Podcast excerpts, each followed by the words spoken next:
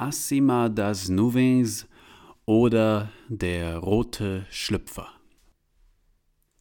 Oder eine kurze Geschichte des Feminismus in Form einer ziemlich offensichtlichen Arschfick-Metapher.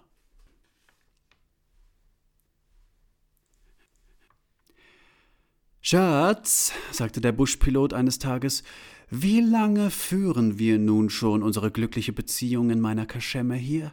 Wie lange schon mache ich dir den besten Filterkaffee der ganzen Stadt? Und wie lange, sag, bekommst du von mir schon die feinsten Dosen Makaroni der Insel? Johanna stellte den Putzeimer ab und strich sich den Blaumann glatt. Sie zögerte. Ich weiß gar nicht, schon eine Weile, oder? Weißt du, wie lange schon? Der Buschpilot genoss sein Croissant immer mit Creme fraiche. Ach, ich weiß auch nicht. Ich wünsch mir ja nur, dass wir für immer zusammen sind. Oh ja, das wünsche ich mir auch, sagte Johanna. Ich gehe jetzt raus und putze das Buschflugzeug, damit es richtig schön glänzt. Die Nachbarn werden neidisch werden. Johanna fand, dass sie sich mit dem Buschpiloten wirklich den verwegensten Abenteurer geangelt hatte.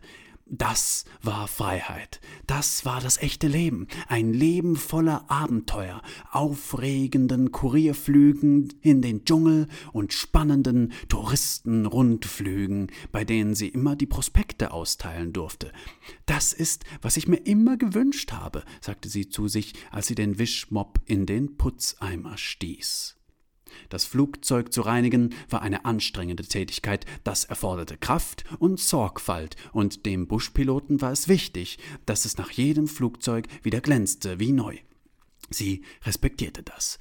Schade eigentlich, dachte sie, dass er mich nie fliegen lässt. Ich habe schon so oft zugesehen. Außerdem habe ich mal einen Pilotenschein gemacht. Das wäre schnell aufgefrischt. Aber da kennt er halt nichts. Es ist sein Baby, und das kann ich verstehen. Er lässt mich ja auch ab und zu mitfliegen, außer wenn er Rundflüge mit jungen Backpackerinnen macht, weil er sagt, da hat er schon genug Schnatterstimmen an Bord. Und das ist ja nachvollziehbar. Er meint immer, irgendjemand muss auch zu Hause die Stellung halten. Im Grunde konnte sie ihr Glück kaum fassen. Sie machte sich daran, das Cockpit zu säubern. Damit würde sie Ronny eine besondere Freude machen. Als sie die Armaturen putzte und sich zu diesem Zwecke auf den Fliegersitz niederließ, kam plötzlich ein Rauschen vom Funkgerät. Ronny hatte wohl vergessen, es auszuschalten. Sie kümmerte sich zunächst nicht darum, weil ihr das Gefühl der Ferne irgendwie gefiel, das die Kratzgeräusche aus dem alten Gerät auslösten. Oh, was ist denn das? Da war etwas Kleines, Rotes unter den Cockpit-Armaturen. Im Geräuschsalat der Funksignale wurde allmählich eine männliche Stimme hörbar, doch die Worte waren zu unverständlich. Das dort unten musste ein Stofffetzen sein oder sowas. Das Signal wurde klarer. Es war eine menschliche Stimme und sie klang sehr beunruhigt. Wenn man auch die Botschaft nicht verstehen konnte, war doch klar, dass es sich um einen dringlich vorgetragenen Hilferuf handeln musste. Johanna fand das spannend. Sie beugte sich nach unten und wollte den Stofffetzen aufheben, doch der war in der Klappe eingeklemmt. Sie zog daran und er riss ein. Seltsam, dachte Johanna, das sind doch Rüschen. Man konnte jetzt erste Worte verstehen. Es war tatsächlich ein Hilferuf, und aus den Worten konnte man Unglaubliches schließen. Kannibalismus, Entführer, Gewalt, höchste Not, Tempelanlage im Dschungel. Das klang aufregend, Abenteuerlust, unterwandert von einem unerklärlichen Unbehagen, mischte sich in die Neugier, herauszufinden, worum es sich bei dem roten Fetzen handelte. Der Fetzen gewann zunächst ihre Aufmerksamkeit. Sie zog noch stärker daran und hatte plötzlich einen halben Schlüpfer in der Hand. Seltsam. Ein roter Schlüpfer. Von mir ist er nicht, dachte sie, doch in diesem Moment erkannte sie die Stimme im Funkgerät. Das war der erste Schlag, der sie traf. Bruno, das ist Bruno. Wer, wer, ist Bruno? Sie leben noch, sie sind in Gefahr, sie haben Förster gefunden. Wer ist Förster? Oder Förster hat sie gefunden. Wo kam das denn her? Dann aber war alles wieder weg, wie durch einen Zauber verdrängt in eine unsichtbare Schicht der Erinnerung. Was sie selbst gerade gefunden hatte, beanspruchte jetzt ihre Aufmerksamkeit. Der Schlüpfer. Sie bückte sich unter die Armaturen, um zu schauen, wo der Schlüpfer eingeklemmt gewesen war. Es entpuppte sich als ein Fach, das sie bisher nicht gekannt hatte, fast ein Geheimfach, denn es hatte keinen Griff, sondern musste mit einem kleinen Stift an der Seite geöffnet werden. Das war schnell gemacht. Die Stimme im Funkgerät forderte abermals eindringlich Beachtung ein. Wieder gab sie die Koordinaten durch. Johanna öffnete die Klappe.